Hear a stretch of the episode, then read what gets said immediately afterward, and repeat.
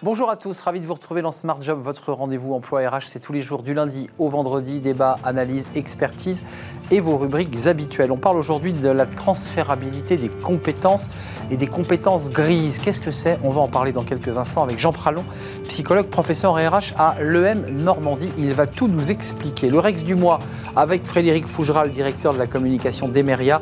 On parle de l'inclusion, mais jusqu'où cette inclusion? On répondra à la question avec lui dans le Rex du mois. Le cercle RH grand entretien avec euh, Thibault Langsad, alors euh, missionné pour être ambassadeur euh, sur les sujets de participation et, d'intéressement, et puis des nouveaux présidents du conseil d'administration de l'URSSAF. On parlera pouvoir d'achat et puis de ce contexte économique avec cette grande sociale qui monte. Et puis fenêtre sur l'emploi, mythe et réalité du marché de l'emploi. On en parlera avec Laure Domingos, directrice de la communication de CCLD. Voilà le programme. Tout de suite, c'est bien dans son job.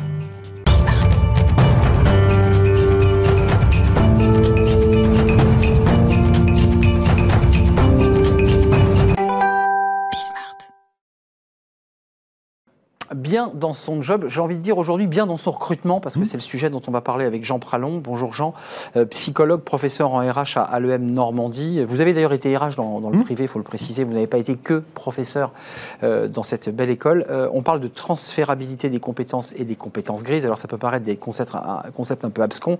en tout cas, ce qui est sûr, c'est que vous êtes en train de travailler dessus. J'ai même envie de dire qu'on va faire un scoop, mmh. puisque ce travail mené de, travail de fond va sortir, ou, est sur le point de sortir justement sur ce sujet.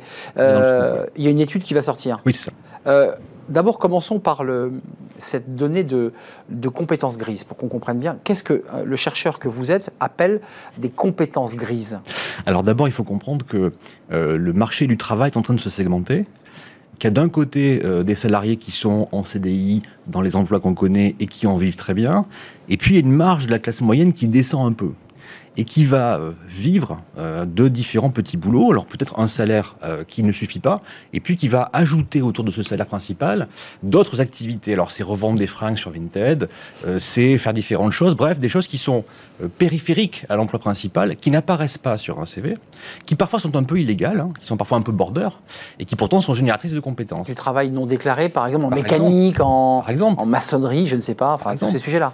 Mais mon collègue Thomas Soreda travaille sur les revendeurs de drogue, bah, c'est un lieu où on apprend des choses.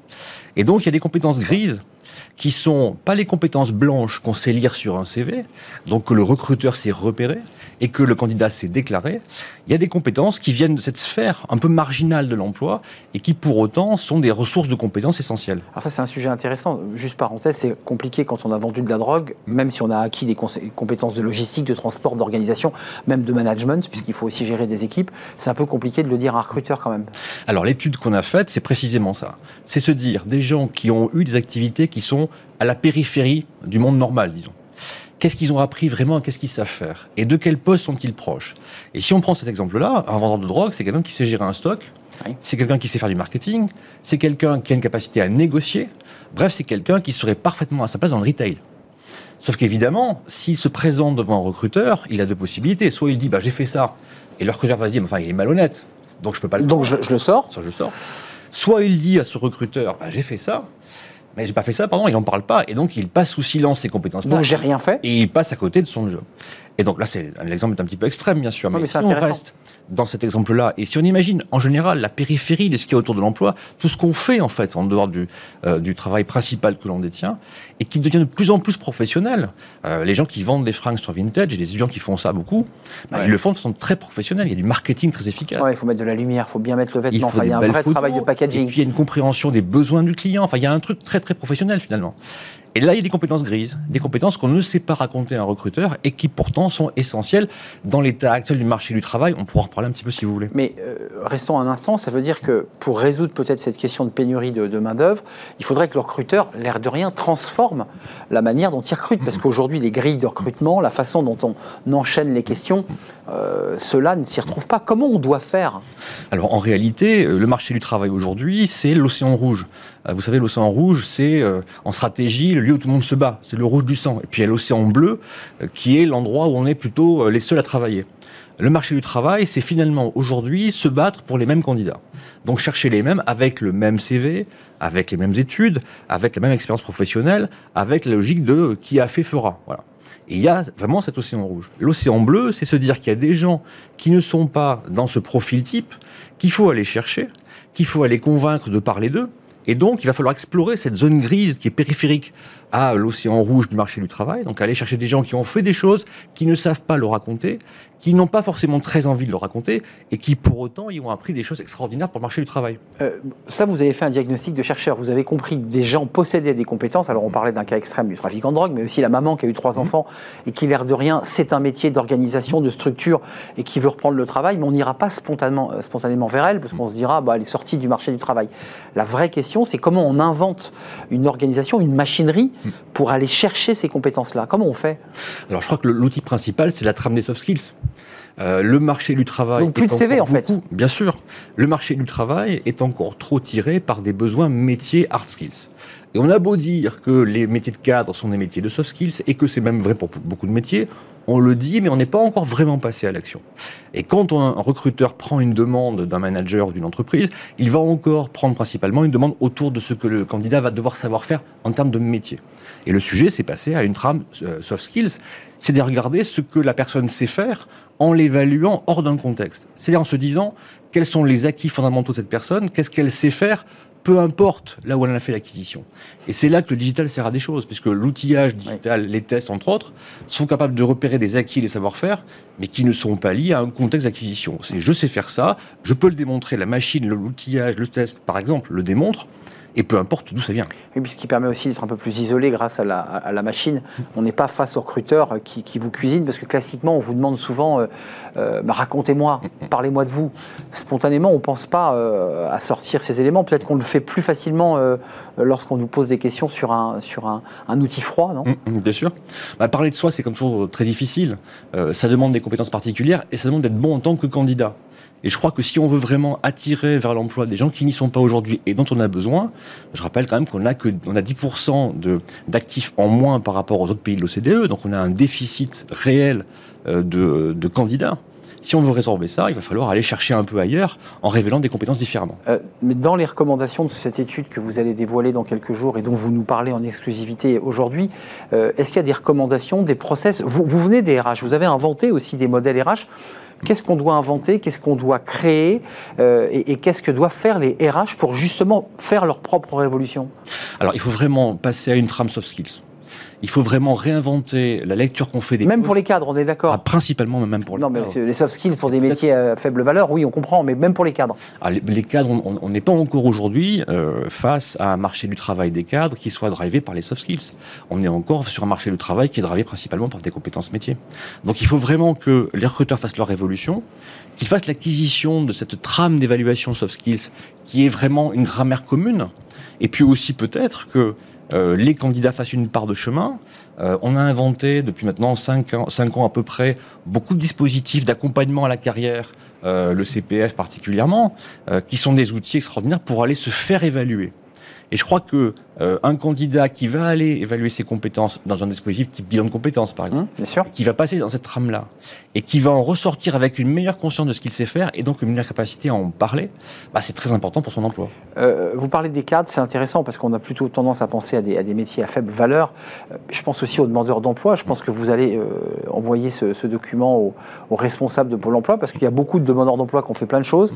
Mais c'est vrai que le, conseiller souvent lui demande c'est quoi votre métier? Et puis il l'enferme dans une petite boîte avec une nomenclature et il est enfermé. Est-ce qu'il n'y a pas une révolution aussi à faire dans, je dirais, l'accompagnement de ces demandeurs d'emploi? Alors, effectivement, je pense que euh, les relais essentiels là, euh, qu'on voit très efficaces, c'est les agences d'emploi. Euh, alors le monde du travail temporaire par lequel je suis passé, comme vous le disiez tout à l'heure, est un monde qui est redoutablement efficace. Ça, ils savent faire, ils le font. Ah oui, c'est un monde où on sait mettre au travail des gens qui ont fait des choses très diverses, qui ont acquis des compétences très diverses et sur lesquelles aussi on va parier en matière d'apprentissage. Parce que ce qu'on n'a pas dit là, c'est quand même aussi que le marché du travail tel qu'il est aujourd'hui, il va demander des acquis et plus que des potentiels. Et il serait important aussi de rappeler aux recruteurs que l'important, c'est bien sûr l'acquis pour se rassurer, mais qu'il y a une part de trajet vers la performance dans le poste qui restera à faire de toute façon après euh, l'entrée dans l'emploi. Donc en un mot, vous nous dites, n'ayez pas peur, prenez-le, mm. celui dont, sur lequel vous hésitez, parce que de toute façon, vous aurez à le reformer au fil de l'eau. Bien sûr. Il faut l'accompagner. Bien sûr. Euh, l'accès à l'emploi est encore aujourd'hui beaucoup trop drivé par des acquis métiers, euh, des acquis comportementaux, sans prendre en considération ce qu'est ce la part de chemin vers l'emploi qui reste à faire après. Oui, c'est passionnant. En fait, c'est une photographie. On pense que la photo s'arrête, alors qu'en fait, c'est un, une vidéo, c'est vivant. Évident. Euh, la tech, hmm. euh, parce que c'est vrai qu'il y a un vrai débat chez les RH, qui sont très sollicités par des outils. On leur... Hmm. Vous dites c'est quand même un outil utile, cette tech, pour aller chercher justement des compétences ou des profils auxquels on ne pense pas. Alors il y a tech et tech. Évidemment. C'est le cas de le dire. Il y a tech et tech, voilà. Euh, la, tech, la tech qui m'intéresse, c'est celle qui se base sur évidemment de la science, euh, donc qui se base sur une recherche scientifique propre, qui est parfois compliquée à expliquer, mais qui est fondamentale, hein, qui est capable d'expliquer comment on va évaluer euh, des individus, évaluer des compétences et pas autre chose que des compétences. Euh, des compétences, rien que des compétences. Ça, c'est la tech qui m'intéresse. Pas autre chose, c'est quoi? C'est l'émotionnel? C'est plutôt le, le, de la caractère? ouais, c'est ça. C'est de la personnalité. Là, on arrive à la limite. Bah oui, on sait depuis très longtemps qu'il n'y a pas tellement de, de relation entre personnalité et performance. Donc ce serait peut-être intéressant de passer à, des choses beaucoup plus euh, articulées sur une rhétorique de compétences. Il sort quand cette étude qu'on puisse euh, Alors, en parler On est en, place couple, là, on est en mois de juillet. Juillet. On saura ça, on saura ça fin du mois. On aura ça fin du mois. Fin du mois, et ça veut dire ensuite qu'on peut évidemment la consulter sur le site de, l'EM Normandie, et puis que vous la faites vivre, j'imagine, à travers des, conférences, des, échanges avec les RH, pour ceux qui, s'intéressent au, sujet, parce que c'est quand même une petite révolution quand même hein, que vous leur demandez de faire. Hein. J'espère. Euh, vous l'espérez. On le lira avec intérêt, peut-être qu'on en reparlera d'ailleurs lorsqu'il sera réellement sorti pour le, pour le détailler. Merci Jean Pralon d'être venu nous rendre visite, psychologue, professeur en RH à l'EM Normandie, et ce, euh, non pas livre blanc, mais ce rapport. Euh, il s'intitulera comment? Vous avez le titre? Alors, on ne sait pas encore, mais ça parlera de compétences grises, bien sûr. Les fameuses compétences grises dont on comprend mieux, évidemment, elles quoi? Elles servent. Merci de nous avoir rendu visite. Euh, tout de suite, c'est le Rex du mois, bah, comme chaque mois, avec Frédéric Fougera, le directeur de la communication d'Emeria. On parle d'inclusion, mais jusqu'où l'inclusion? On en parle avec lui. Le Rex du mois vous est présenté par Emeria, leader européen des services immobiliers résidentiels.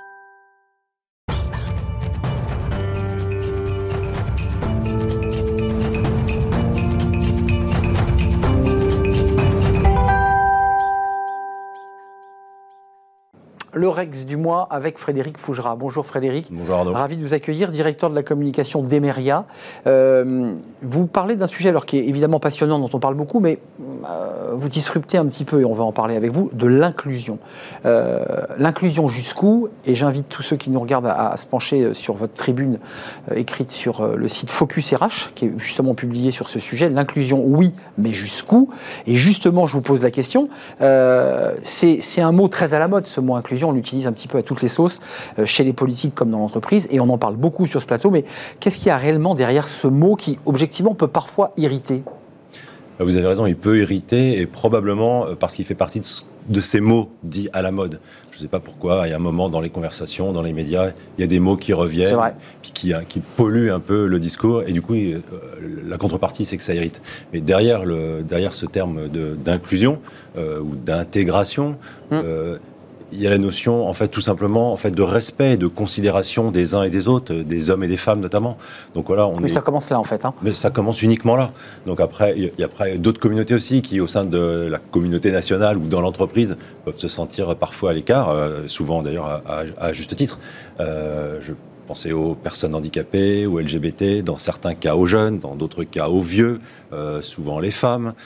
donc voilà, c'est ne faire qu'un et considérer les uns les autres de, la même façon, avec la même valeur. C'est pas ce qui fait votre singularité qui fait votre valeur, ça, ça fait votre personnalité. Après, c'est vos compétences dans l'entreprise qui font votre valeur, et pas si vous êtes un homme, une femme, un jeune, un vieux, euh, surdiplômé ou pas surdiplômé. C'est vrai que c'est voilà. un mot qui est, vraiment énormément mis en avant, un peu un mot valise d'ailleurs, parce que vous évoquez plusieurs sujets à l'intérieur de ce et mot. et chacun aimait aussi ce qu'il ce veut derrière. Donc on peut aussi en faire un sujet de polémique, on peut en faire un sujet politique. Alors quand c'est pas du tout ça. Il s'agit juste de se respecter les uns les autres. C'est vrai que c'est pas le respect, c'est pas le mot forcément le plus à la mode, mais mais le respect c'est quand même très important. Respect c'est quand même très important dans une communauté, notamment dans celle de l'entreprise. Justement, inclusion jusqu'où, qui est le titre de votre tribune, qui est avec un point d'interrogation, qui est quand même une question. Euh, voilà, un petit peu pour la gratter.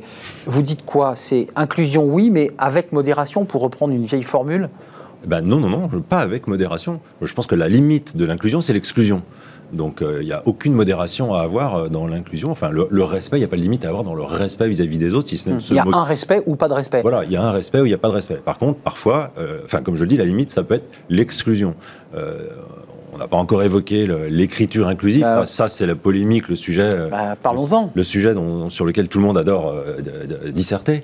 Euh, l'écriture inclusive, c'est quoi? Moi, j'ai toujours été favorable. L'écriture inclusive, c'est quoi? C'est quand, E, ouais. quand vous rentrez dans une assemblée euh, avec des collaborateurs et des collaboratrices, vous dites Oui. pas bonjour messieurs, Hmm. vous dites bonjour messieurs dames. C'est un peu plus technique, l'écriture Non, inclusive. non, justement. D'accord. justement. En fait, la le seul point, et jeu de mots, le seul point qui réellement fait polémique, parce qu'en fait, l'écriture ou le discours inclusif, en fait, il est totalement transparent. Les Mmh. gens ne s'en rendent pas compte, et souvent ceux qui se prétendent contre, finalement, l'utilisent malgré eux, parce que c'est limite naturel aussi d'être respectueux des autres. Le seul prose, point qui fait polémique, c'est ce fameux point médian ou point milieu, ça. qui est une forme d'écriture que là, je trouve, pour le coup, euh, enfin, c'est pas que je la trouve, c'est qu'elle est ex- excluante.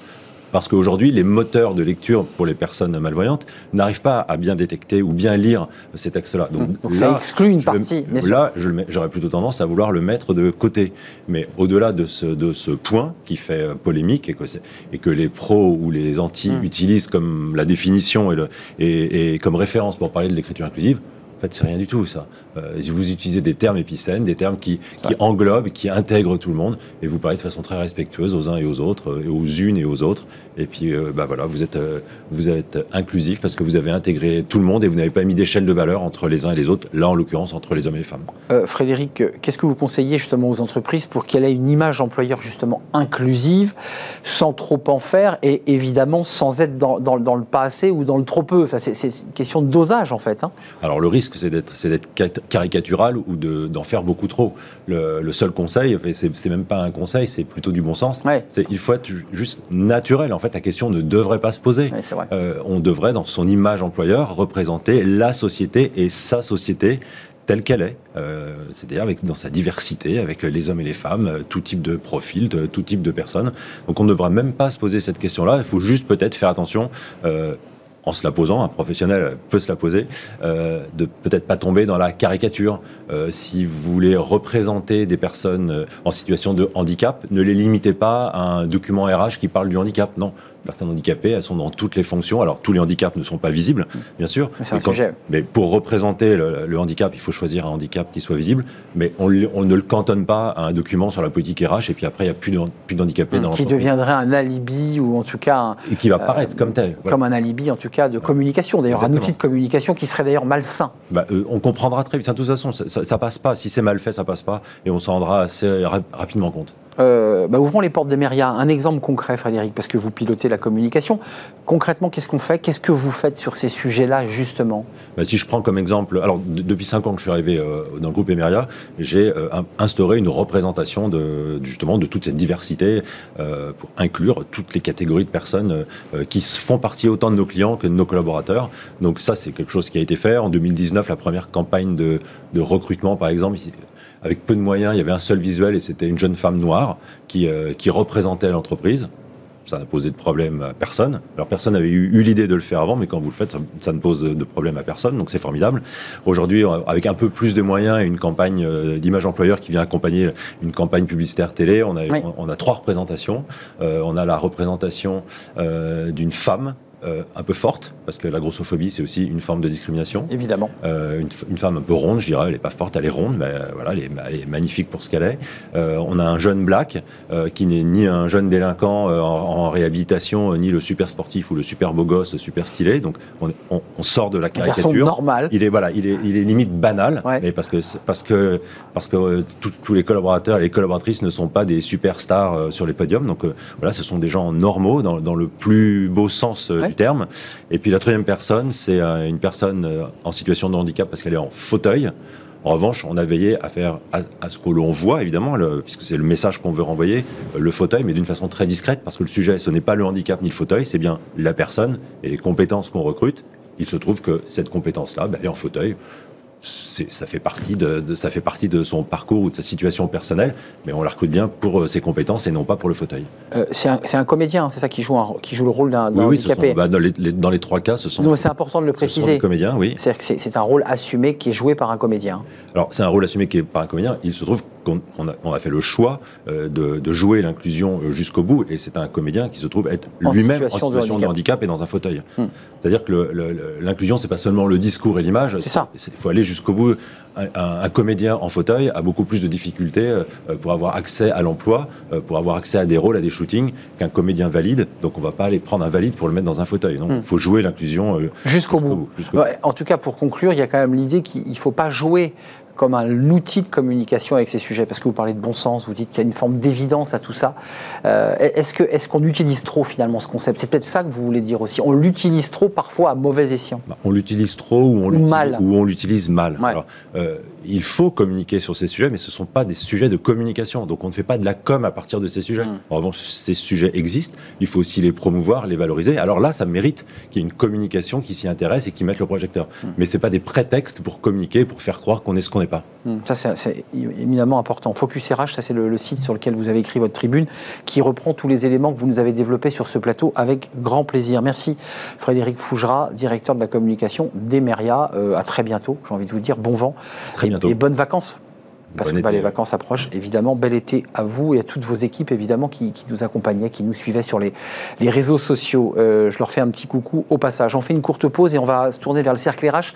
Grand entretien avec Thibault Langsad. Alors, il a une double casquette, voire triple. Il est à la tête de Lumines, qui est une, une belle entreprise. Et puis, il est président du conseil d'administration depuis très peu, d'ailleurs, euh, de l'URSSAF. Et puis, il a été mandaté comme ambassadeur euh, pour la participation et l'intéressement. On est au cœur de l'actualité, évidemment, avec cette question du pouvoir d'achat, euh, des grèves, euh, une grogne sociale et un projet de loi qui arrive à l'Assemblée. Quelles sont les propositions de Thibault Langsad Puis on parlera avec lui évidemment de l'URSSAF, qui est une institution euh, bien connue et mal connue finalement des, Français et, et des entrepreneurs. Voilà tous les sujets qu'on traitera dans le cercle RH juste après la pause.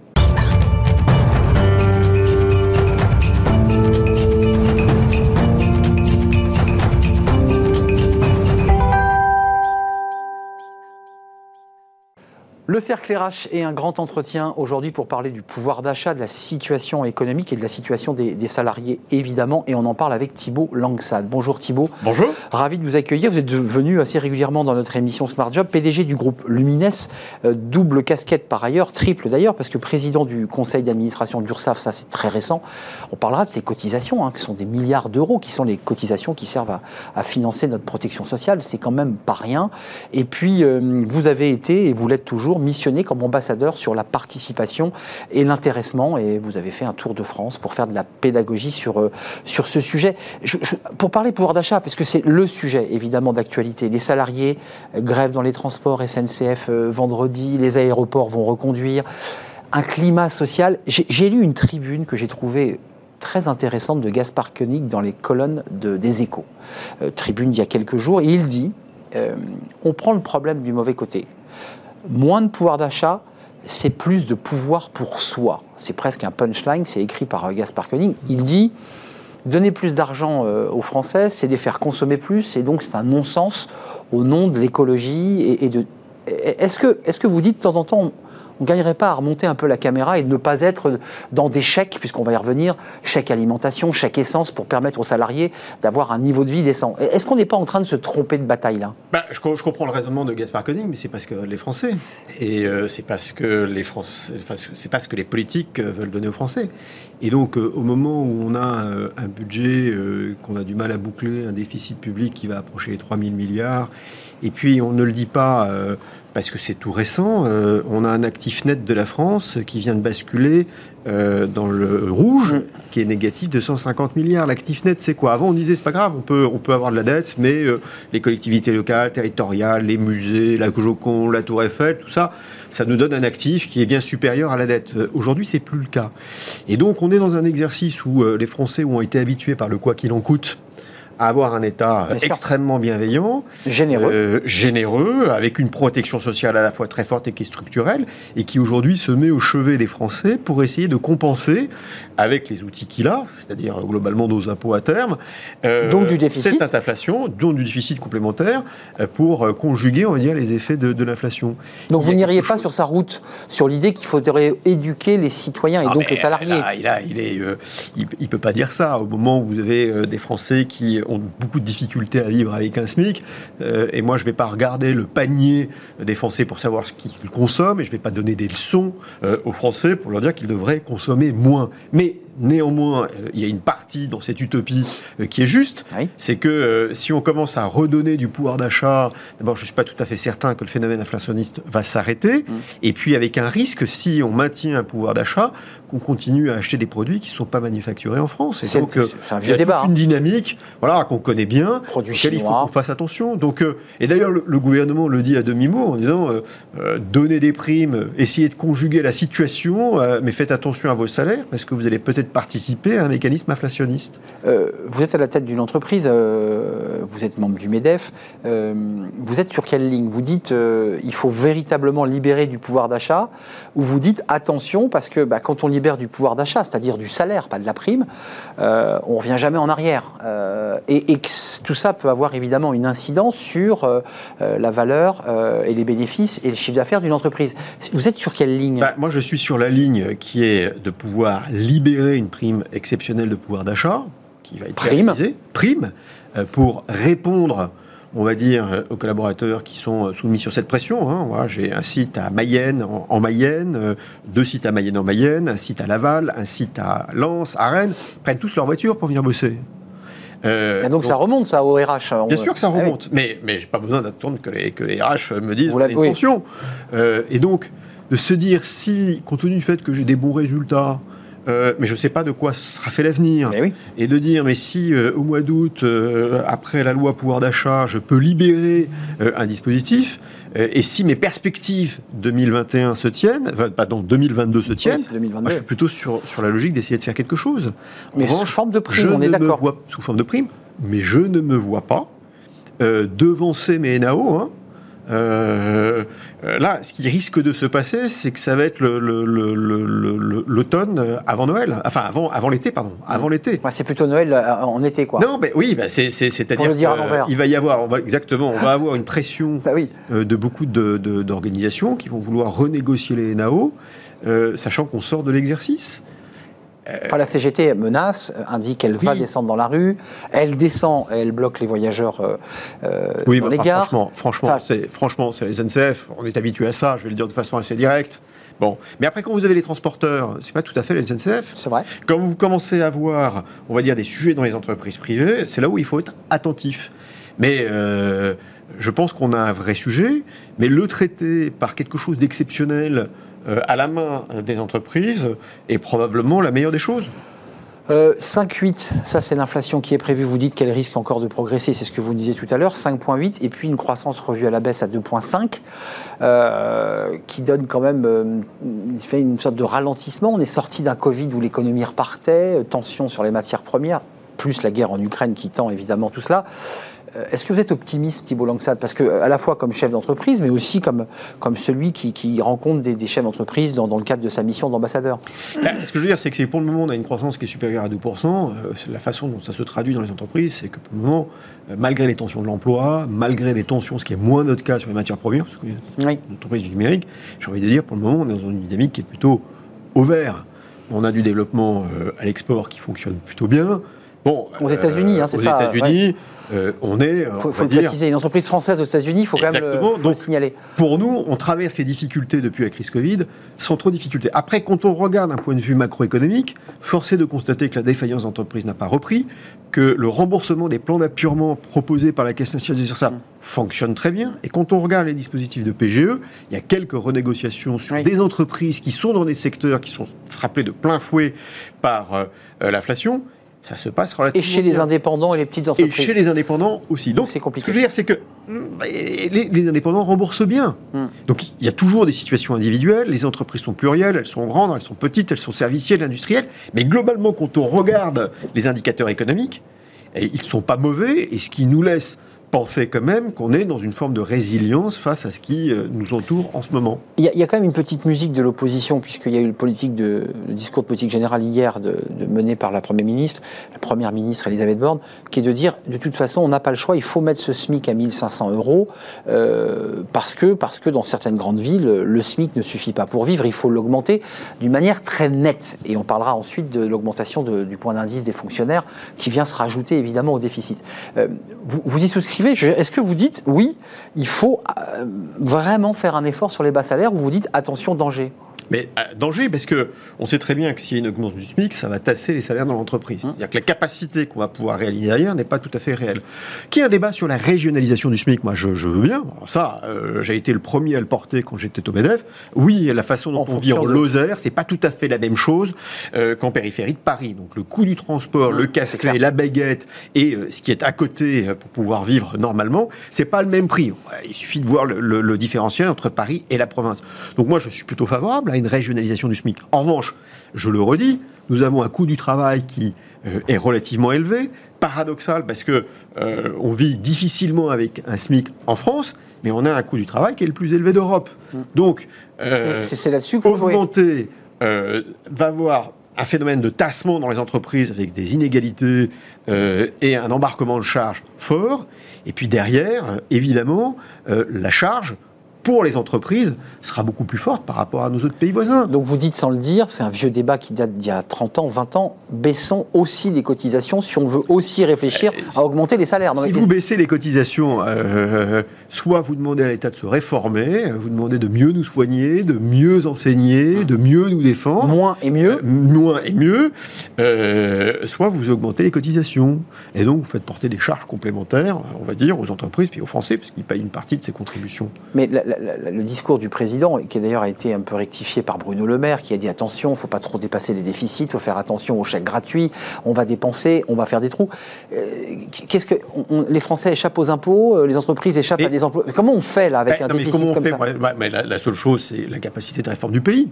Moi, je ne suis pas opposé à ce qu'on donne euh, un coup de pouce à des populations qui euh, sont en difficulté, qu'on mette en place un dispositif de chèque carburant, qu'on demande aux entreprises de jouer la prime PEPA. Ça, c'est dans la liste Euh, des courses. Qu'on hein. demande, euh, qu'on baisse les charges des indépendants. Moi, j'ai pas de difficulté. De savoir c'est comment on le finance. Euh, Est-ce qu'on est en capacité de porter la, la réforme des retraites? Oui, non. Et, et- et- et Pour comment Bah, Pour nous, pour nos impôts. Hmm. Euh, Est-ce qu'on est en capacité de réformer, on va dire, euh, nos services publics qui sont en partie défaillants, Hmm. Euh, avec du, du personnel incroyable qui fait face à une crise sans précédent Est-ce qu'on est capable de le réformer? Je pense notamment à la santé. Est-ce qu'on est capable de mieux enseigner, on va dire, à l'école, au lycée, à l'université, pour des coûts qui sont comparables on va dire aux Allemands et aux Anglais. Quelle est la capacité de réforme? Moi, je, je veux bien qu'on continue à, à- à financer et, et qu'on ait le plus euh, haut niveau Ouais, c'est de un modèle qui est protection. vanté en tout cas. Mais quel est le système de réforme qu'on est capable de mettre? Et la Ah, qualité de euh, service rendue au bout. Et la qualité de service rendu au bout. Moi, ce que je veux dire, c'est que je veux bien investir massivement dans l'école, mais force est de constater qu'on est les derniers dans les classements PISA. Donc il y a quand même un souci. Euh, et et c'est ça la réforme. Donc si le président de la République, le Premier ministre, le gouvernement est en capacité de porter des réformes fortes pour faire en sorte que ce pays... Mmh. Là, il n'y a rien puisse- hein, sur la table aujourd'hui. hein. Bah, il y a, y y un, projet de loi euh, qui va arriver euh, demain. Il y a sur le 25 pouvoir d'achat. milliards hein, qui va, ça va coûter 25 milliards. Mais Voilà. c'est ça l'inquiétude. Hum. Mais pas de réforme de Euh, structure, comme vous l'évoquez. et- et si on n'en parlera pas maintenant, et malgré ce qui vient d'être dit a encore quelques minutes à l'Assemblée par le Premier ministre, Mm. tôt ou tard, tôt ou tard, les entreprises payeront et les Français payeront. Donc, vous nous dites, et c'est vrai que c'est un vrai discours et c'est la petite musique, il va bien falloir payer tout cela avec des impôts, avec du, une Sauf- TVA, avec. euh, oui, sauf si sauf- est en capacité de réformer. Si vous êtes en capacité de réformer la retraite, si vous Moi, réformez le j'ai rien lu de encore hein, sur la réforme de structure là. ben, pour le moment, vous n'avez pas la réforme des retraites. Le projet de loi n'est pas encore sorti. Vous, vous la soutenez Vous dites qu'il faut Mais cette Bien sûr qu'on réforme la soutient. D'abord, il faut juste voir que les partenaires sociaux sur la retraite complémentaire Agile-Carco ont été en capacité de négocier le départ de l'âge à la retraite à 63,2 ans. Donc, j'ai envie de dire, euh, sortons des postures politiques, politiciennes de certaines organisations syndicales et mettons sur la table un vrai projet. Parlons de l'usure au travail, de la pénibilité et non pas de façon dogmatique. Oui, il y a des carrières longues qu'il faut arrêter, qu'il faut mieux indemniser. C'est clair Mais on met tous les Français dans un même panier. Ce n'est pas Enfin, raisonnable. vous vous rappelez que François Hollande, avec euh, Jean-Marc Ayrault, avait essayé de faire une, Mais, une ah. nomenclature de la pénibilité, puis Que- finalement, le- c'est resté sur le bureau Mais parce que c'était trop compliqué. C'était une machine à gaz et puis c'était de façon porté de façon totalement dogmatique. Ce n'était pas raisonnable à l'époque de le soutenir. Et aujourd'hui, d'ailleurs, je préfère qu'on parle d'usure au travail. hein. L'usure au travail. Hum, Ça marche dans le tertiaire aussi. Oui, mais elle a une expression qui est plus juste. Hum, Euh, suis tout, le d'accord. monde, euh, tout le monde va trouver que le travail est pénible. L'usure au travail permet d'avoir une expression plus juste. Et bien évidemment, il faut arrêter des carrières quand le travail use. Mais euh, ayons des approches segmentées, ce qui n'était pas le cas de la réforme des retraites. hein. On mettait dans un système global. Là, on repart sur un système paramétrique. On va peut-être pouvoir faire des choses intelligentes. Donc vous soutenez cette réforme. Alors elle est maintenue dans un flou parce qu'on sent quand même une grogne sociale, on sent des tensions euh, euh, dans la rue, on sent des entreprises et des salariés qui, euh, qui peinent et qui commencent à, se plaindre. votre tour de France, votre travail d'ambassadeur, parce que c'est intéressant, vous avez quand même vanté, alors vous avez développé le, le concept du dividende salarié. Euh, Est-ce que vous le portez toujours? Est-ce que vous dites avec la participation, avec l'intéressement, ça peut être des outils de pouvoir d'achat euh, qui n'obligent pas le gouvernement à faire des chèques? Oui, et euh, je pense que c'est une façon de réconcilier les Français avec euh, le capital, de réconcilier, on va dire, euh, les Français avec leur entreprise quand euh, elles estiment que le traitement est inégal en termes de rémunération. Et je pense que là, on a un vrai dispositif, qui est le dispositif mis en place par le général de Gaulle, Conseil national de la résistance. 50 ans après, on peut le revisiter. Force est de constater qu'il y a beaucoup de conservatisme, y compris dans les organisations euh, patronales. Je me réjouis que le président de la République, mais à la fois l'ensemble des candidats, hein, euh, euh, l'ont repris, l'ont exprimé. Euh, Mais tout le monde pense en parle, mais sauf qu'il manque une loi. Est-ce qu'on l'oblige? Est-ce qu'on oblige les entreprises de plus de 50 salariés à mettre en place la participation? Il y, a- y y deux choses. C'est que d'abord, je pense que dans la loi pouvoir d'achat, euh, qui répond à une mesure d'urgence, de donner Mmh. Très des flexibilités, qui est très conjoncturelle, je pense qu'il ne faut pas mélanger le sujet du partage de la valeur. Mmh. Si on veut porter une ambition forte, de réconcilier les Français avec le capital, si on veut vraiment porter ce sujet du partage de la valeur, qui est un pacte social, je pense qu'il faut le traiter Oui, à part. oui. Sinon, on risque d'aller trop vite. Oui, c'est un autre et texte. ce ne sera pas forcément euh, pertinent. Mais euh, concrètement, est-ce que vous souhaitez vous appeler de vos voeux que tout ça ne soit pas à discrétion des entreprises, mais qu'il y ait une forme d'obligation d'imposer aux entreprises, on va dire plus de 50, puisque ce sont euh, les 50 en général, c'est le bon niveau, une participation qui fasse que tout le monde en bénéficie? Vous savez, ce qui est très difficile, c'est que les gens qui, qui, qui, qui, qui- qui débattent avec moi sur le dividende salarié, et qui sont parfois euh, très durs, hein, Ouais, et qui vous le contestent. Ils vous le contestent. ils me le contestent, mais ce sont les gens qui sont les plus Ils généreux. vous disent ça marchera pas. Mais ce sont les gens qui sont les plus généreux. Ce sont les entreprises qui sont les plus exemplaires, euh, qui donnent de l'intéressement et de la participation. Bon, et qui disent, mais moi, j'ai pas besoin de contraintes, je le fais. Et à côté de ça, il y a des entreprises qui jouent pas le jeu. Clairement. Il y a eu peu de temps, euh, il y a peu de temps, une entreprise qu'on va pas citer aujourd'hui, mais euh, qui est pas très loin euh, des Champs-Élysées, euh, qui fait des burgers euh, et, et- et qui n'a pas justement rétribué ses collaborateurs et qui s'est fait condamner d'une amende d'un milliard. Vous avez des filiales de sociétés étrangères qui, sont en France et qui ne jouent pas le jeu de l'intéressement et de la participation. Et à côté de ça, vous avez des petites entreprises qui ont envie de voir des dispositifs plus simples, plus flexibles pour pouvoir Mais je mieux parlais de la loi, justement pour pas avoir Donc- à jouer le jeu ou pas. Ah, je- je- je- il y a un moment, je pense que si le général de Gaulle n'avait pas imposé la participation, je le dis très clairement, je ne suis pas tout à fait certain qu'une grande majorité des grandes entreprises auraient joué le jeu. Vous voyez, donc, Voilà, euh, donc, donc, euh, la loi. Mais ou- donc c'est un projet politique, c'est pas un Eh oui. projet qui émane des entreprises, c'est une vision sur le capital. On est le seul pays au monde où on se fait agresser chaque fois que l'on publie les dividendes parce que les Français considèrent que ce sujet est un sujet à polémique. Enfin, ceci étant, l'opposition encore et certaines euh, organisations syndicales considèrent que les dividendes versés par certaines entreprises, ils citent notamment euh, Total, euh, Total Energy, pourraient reverser euh, le surplus euh, dans, dans l'économie ou en tout cas accompagner. Est-ce qu'il y aurait un cercle vertueux ou est-ce qu'on on laisse le système en l'état? A- non mais là on parle qu'une d'une seule entreprise, en l'occurrence qui est conjoncturelle, Hum. et Bah oui. euh, on regarde ce qu'ont fait les Italiens, où effectivement sur des super profits, il y a un moment où il y a une contribution. Mais oui. Euh, Pourquoi la seule pas chose, c'est que bah, pourquoi pas, à condition que vous donniez à Total la capacité de continuer sa mutation environnementale. Ce que je veux dire, c'est que si vous prenez. Les bornes Total, électriques, euh, si vous l'éolien, le prenez solaire. Total pour une cache-co euh, en disant bah, tu, vas, tu vas payer et que derrière on lui demande des objectifs de transformation très forts qu'il doit financer sur ses fonds propres, bah, voilà, il faut que ce soit cohérent. Moi je ne suis pas opposé que s'il y a rémunération très exceptionnelle dans un contexte très exceptionnel Il l'est. dont ils en profitent, moi je veux bien en discuter, mais est-ce que c'est le cas de toutes les entreprises? Je Non. ne suis pas tout à fait C'est pour ça que je citais Total, parce qu'en l'occurrence, le prix du baril ayant quadruplé, euh, c'est vrai qu'elle a dégagé. Alors, ce qui me permet de, de basculer sur l'URSSAF, euh, parce qu'il y a un débat, là aussi, j'aimerais vous entendre, président du conseil d'administration de l'URSSAF. Alors, euh, j'ai lu que précédemment, euh, c'était un, vous remplacez un MEDEF, me semble-t-il, mais qu'avant, c'était la CGT, enfin, qu'il y a une. Non, alors la tradition, euh, Il y a une tradition, c'est on a- c'est patronal. C'est ça, hein, c'est patronal, mais patronal. avec un vice-président qui est la Avec un CGT. vice-président qui est euh, de la CGT. Euh, L'URSSAF, c'est quand même le- le- l'organisme collecteur. hein. Tous les entrepreneurs euh, voient bien euh, ce document qui leur arrive chez eux, l'URSSAF. On fait un peu grise mine quand on reçoit le document de l'URSSAF, euh, qui collecte en fait. ben, évidemment tout ce qui est prélevé en cotisation pour financer notre protection sociale. Vous avez un regard évidemment panoramique. Vous évoquiez tout à l'heure un modèle social qui était en panne, pour ne pas dire cassé. Euh, vous prenez les rênes de l'URSSAF.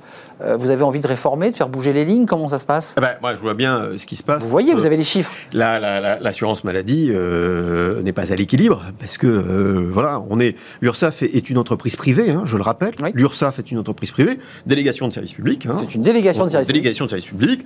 Euh, on est piloté par la direction de la sécurité sociale de Bercy euh, qui nous copilote. Mais vous êtes une entreprise. hein. On est une entreprise.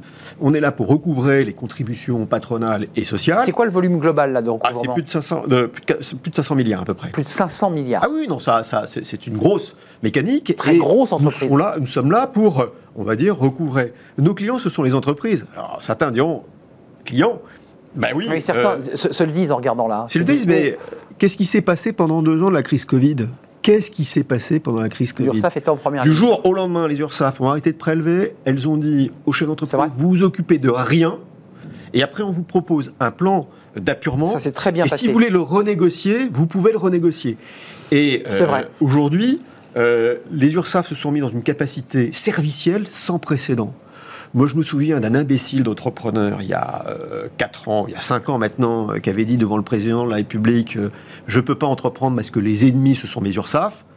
Euh, je pense que euh, cette phrase-là, il ne la redirait plus aujourd'hui. Quand on vrai. voit l'accompagnement Et la euh, transformation, euh, transformation, servicielle, c'est vrai. voilà, serviciel, on va revenir sur l'intéressement et la participation. Les URSAF vont prendre en main la simplification de l'intéressement. Bah, c'est un service qui émane de la Caisse nationale. Euh, Ça, c'est une information, c'est intéressant. Ça a marché comment L'URSSAF prend en charge, organise le processus. En euh, fait, contre l'URSSAF, on n'avait pas suffisamment communiqué parce qu'il y a eu la crise Covid, mais je suis dans une entreprise, dans une PME, dans une TPE, je veux faire un accord d'intéressement. Bon, bah, soit je vais voir mon comptable, soit je vais voir un conseiller. Là, je vais sur le site de l'URSSAF, mon intéressement pas à pas. Euh, je remplis mon cabige, toutes les informations concernant l'entreprise, et puis je choisis les formules qui permettent de pouvoir construire un accord ça, d'intéressement. c'est une information intéressante. C'est une information intéressante. Après, j'appuie sur un bouton. C'était imprimé Et on me dit, et, Euh, et- et l'accord euh, est imprimé. euh, On va intéressant, c'est sur le chiffre d'affaires, hein, Thibault Langsard. est chiffre d'affaires euh, euh, sur l'excédent brut d'exploitation. euh, et donc on va aller un peu plus loin, en tout cas c'est la volonté d'aller un peu plus loin pour que, euh, une fois qu'on aura appuyé sur le bouton, non seulement il y aura une impression, mais il faut aussi que ça puisse aller directement aux autorités pour s'assurer que cet accord soit validé. Donc, entreprise privée, c'est intéressant de l'entendre. Euh, vous n'êtes pas là, vous, l'URSSAF, pour faire euh, euh, mettre des amendes aux entrepreneurs euh, lors de convocations estivales, expliquant qu'ils se sont trompés de, de, de pourcentage et évidemment les redressant, parce qu'il y a quand même cette image-là de l'URSSAF qui, qui reste un peu, qui colle un peu au doigt. Il y, a- il y a un débat. Ce qui est compliqué, mais je le dis aux entrepreneurs. Vous avez raison de communiquer moi, je- sur le je- je le dis aux entrepreneurs, c'est que quand les URSAF viennent contrôler et qu'il y a une interprétation, parce qu'il y a toujours des droit. hein. interprétation. Le, le problème, c'est qu'on pourrait dire Eh, attendez, les URSAF, faut que vous soyez cool. Eh, vous pouvez pas être cool là. Attendez, vous voyez bien que je suis dans mon droit, ou en tout cas. Mais on peut pas, on n'a pas les moyens juridiques pour ma pouvoir bonne le foi, faire. Non, souvent. mais ce que je veux dire, c'est que nous répondons à une exigence de l'État, nous répondons à la loi. Et c'est comme si on disait bon, bon alors, on va pas respecter la loi parce que vous êtes de bonne foi. De temps en temps, il y a beaucoup de contrôles. Bah, L'administration fiscale le fait. Hein. Oui, mais c'est pas notre rôle. Euh, Donc, mais on n'est pas l'administration fiscale. non, non, mais elle a cette Et nous, méthode. on n'a pas cette latitude par la loi. Hmm. Et donc, quand vous contrôlez une entreprise et que voilà, elle est de bonne foi, eh bien, vous n'avez pas d'autre choix que de la sanctionner ou en tout cas de demander. Et elle fait euh, le- recours. Bah, elle peut faire un recours, mais on peut pas dire ah bah non, nous, euh, on va mettre de côté la loi pour cette entreprise parce que vous êtes de bonne foi. Non, mais la- la- on n'a pas la possibilité technique de le faire. Oui, enfin, la DGFIP, par exemple, au- dans l'ordre de contrôle fiscaux, permet au. Peut le faire, mais pas la Caisse nationale des URSSAF. Et, et vous pensez que c'est une évolution intéressante qui Alors, être on est en train de porter une évolution, est un peu trop tôt sur la pour bonne foi du, du- du contribuable Et je travaille sur un dispositif avec la direction de la Caisse nationale, et on en parlera quand il sera un peu près stabilisé. Donc vous êtes mais- en train de réfléchir à ce sujet. Ah oui, je réfléchis. Parce que forcément, ces retours vous ont été amenés. On vous a dit, mais j'ai pas fait d'erreur. Je vais, vous donner un exemple. Je vais vous donner un exemple. Et dans une petite entreprise, il y a un collaborateur qui est décédé. Euh, il se trouve que ce collaborateur avait des faibles revenus. L'entreprise a avancé les frais d'obsèques.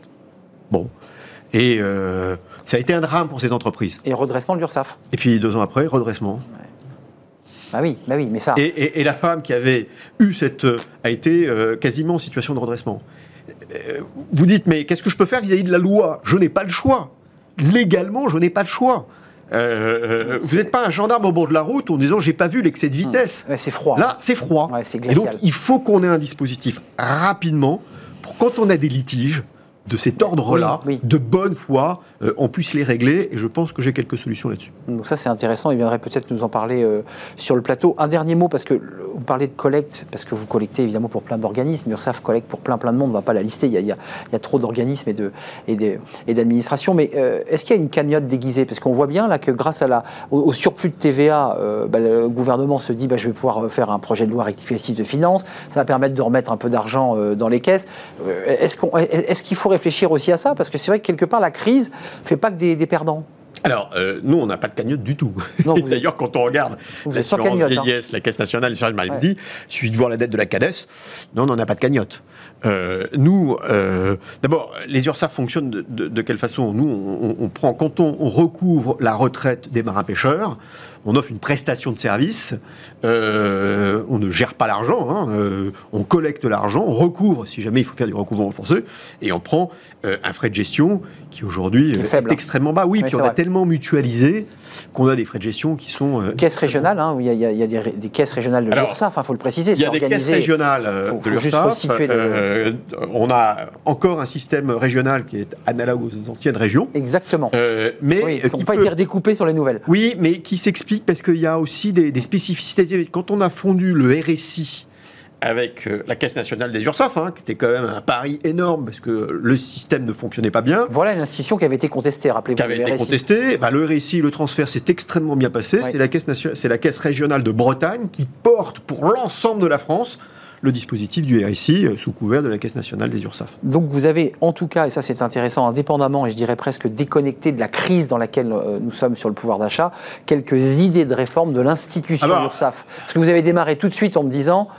on, est, on fait du serviciel, on s'est énormément amélioré et j'ai le sentiment que vous allez accélérer sur ce Bah, sujet. moi, j'ai accepté la présidence de la caisse nationale des URSAF pour faire des choses. Moi, franchement, président d'un conseil d'administration, Oui. euh, C'est ça va sympathique. pas m'exciter. Euh, non, c'est même, je- même pas que vous hein. ouais, pas- Donc, si on a la capacité, avec le conseil d'administration, on a une équipe incroyable euh, de la caisse nationale, avec des compétences que je découvre encore tous les jours. Il y a plein de choses à faire. Il y a des choses à faire pour les JO, sur la sécurisation des bénévoles.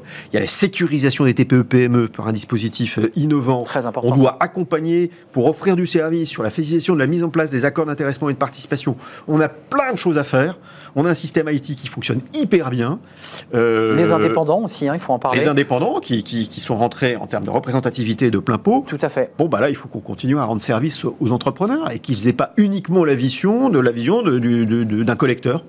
Euh, Ouais, avec euh, carotte euh, et euh, bâton si jamais il y a un peu de retard. Et avec quand même cette idée que je retiens et qui est très importante pour ceux qui nous regardent, l'idée que peut-être bientôt, il y aura une sorte de chambre de conciliation et d'écoute peut-être un peu plus souple que ce qui se pratique aujourd'hui. Alors, dans chaque Enfin, je- je région... vous challenge là-dessus, mais oui, non, mais dans chaque région, on appelle ça les CRA, les commissions de recours amiables. Mm. Ces commissions de recours amiables, il faut le dire, hein, c'est deux euh, représentants du monde syndical, deux représentants du monde patronal.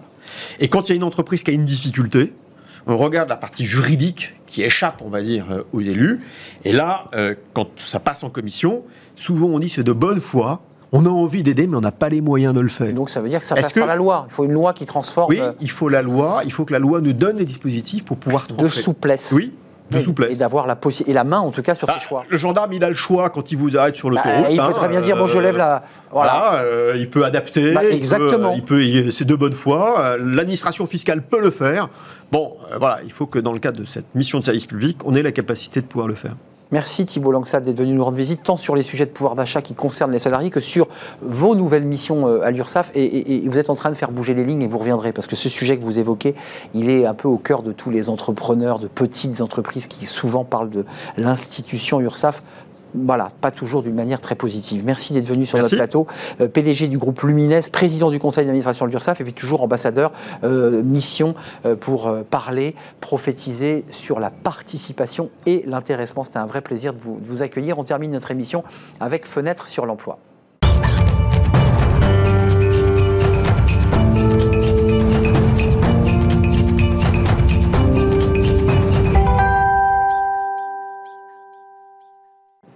Fenêtre sur l'emploi pour terminer notre émission. On va parler du, du marché du- de l'emploi.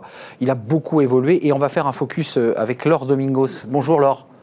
Bonjour. Ravi de vous accueillir, directrice de la communication de CCLD. Euh, ça veut dire quoi l'acronyme déjà de votre entreprise?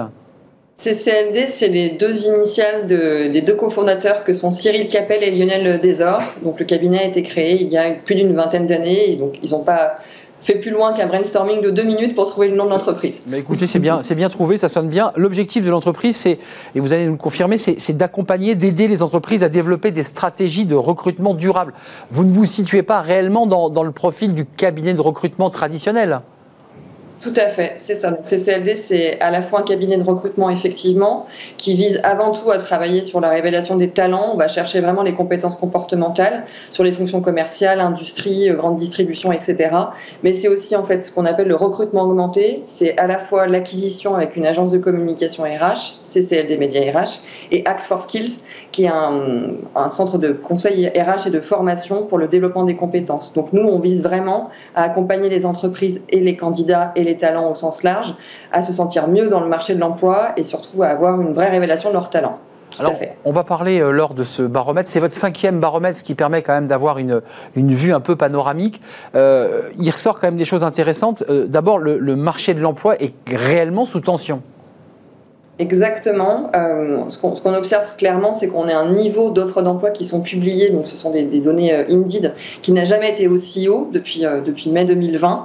Et en face, on a un nombre de candidatures par annonce qui est divisé par deux et des recruteurs, des RH des entreprises qui nous disent voilà, on n'a jamais été euh, autant euh, concerné par des intentions de recrutement, puisqu'il y a un vrai besoin de chercher des compétences, des talents. Et en même temps, ça décroche puisque les candidats, euh, bien qu'ils aient envie de partir de leur entreprise ou envie de chercher un emploi, n'y vont pas. Donc c'est tout ce qu'on a cherché à comprendre dans notre baromètre pour la cinquième édition, tout à fait. Euh, donc 50% des candidats déclarent que leur recherche d'emploi est plus difficile qu'en 2019, c'est quand même intéressant de le signaler. Euh, juste d'un mot, parce que ça, ça vient un peu tordre le cou à des choses où on nous dit mais le candidat a le pouvoir, il fait ce qu'il veut, il change d'une entreprise à une autre. C'est vrai sans être vrai en fait. C'est ça. Il y, a, un vrai sujet qui est révélé là sur cette cinquième édition, c'est que clairement les candidats ont envie de bouger, hein, ils, le disent, comme vous venez de le signifier. Pour autant, ils n'y vont pas. Donc oui, il y a une notion de candidat et de talent qui est roi, mais c'est surtout parce qu'en face, dans ce qu'ils nous disent, pourquoi ils n'y vont pas et pourquoi ils ne postulent pas, c'est qu'ils ont le sentiment de ne pas avoir suffisamment de projets professionnels qui leur donnent envie. Donc ça, c'est globalement très inversé par rapport il y a deux ans, enfin même 24 mois en arrière.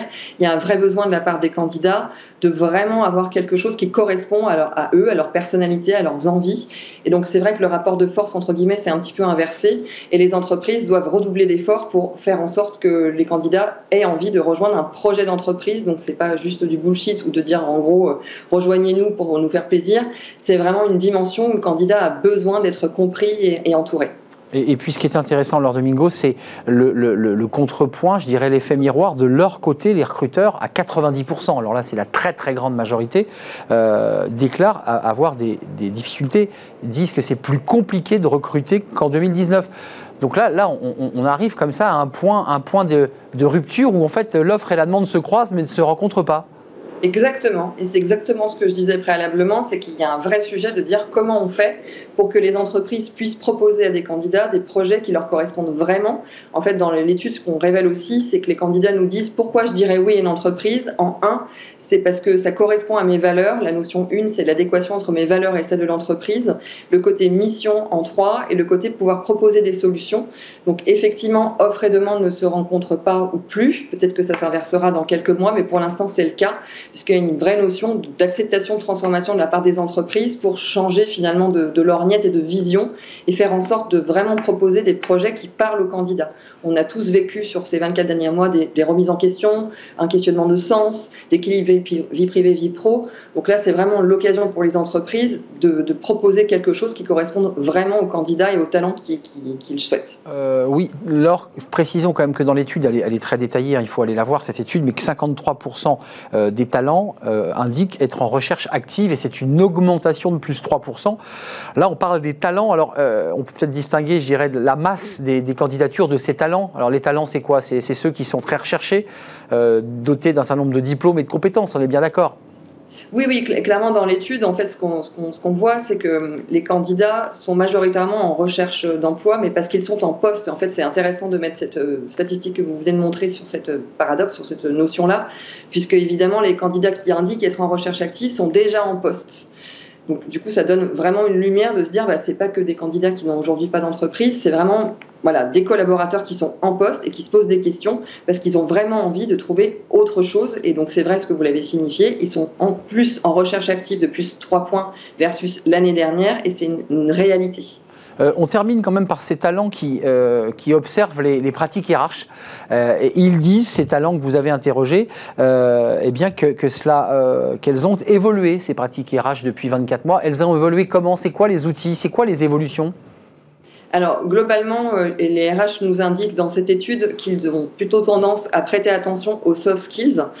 Et en face, les candidats nous disent qu'en expérience d'entretien, ils n'ont pas le sentiment que les soft skills soient prépondérantes. Donc, c'est vrai que les RH et les entreprises en général redoublent d'efforts pour aller chercher la compétence comportementale. Donc, ça peut être au moyen comme des, techniques d'assessment center, donc de pouvoir mettre des candidats en salle avec des RH et des opérationnels et des managers, avec des mises en situation, des entretiens, des tests de personnalité pour vraiment aller chercher la compétence.